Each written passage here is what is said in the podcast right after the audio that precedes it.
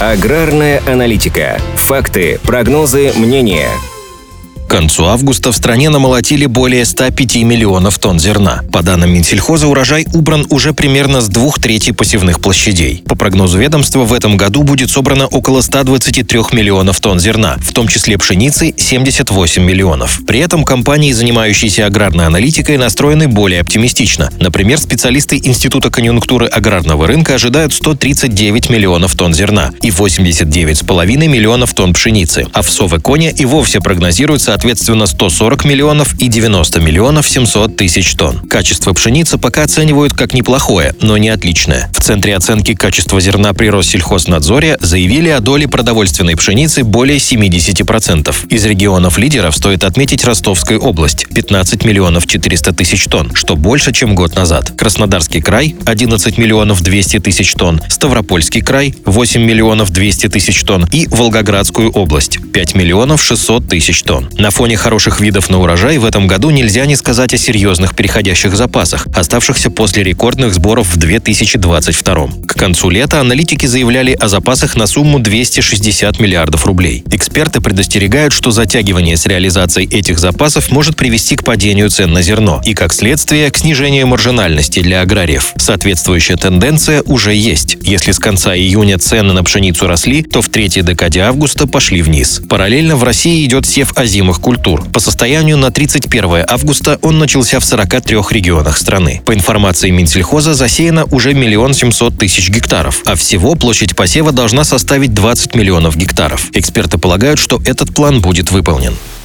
Аграрная аналитика подготовлена по заказу компании «Сингента».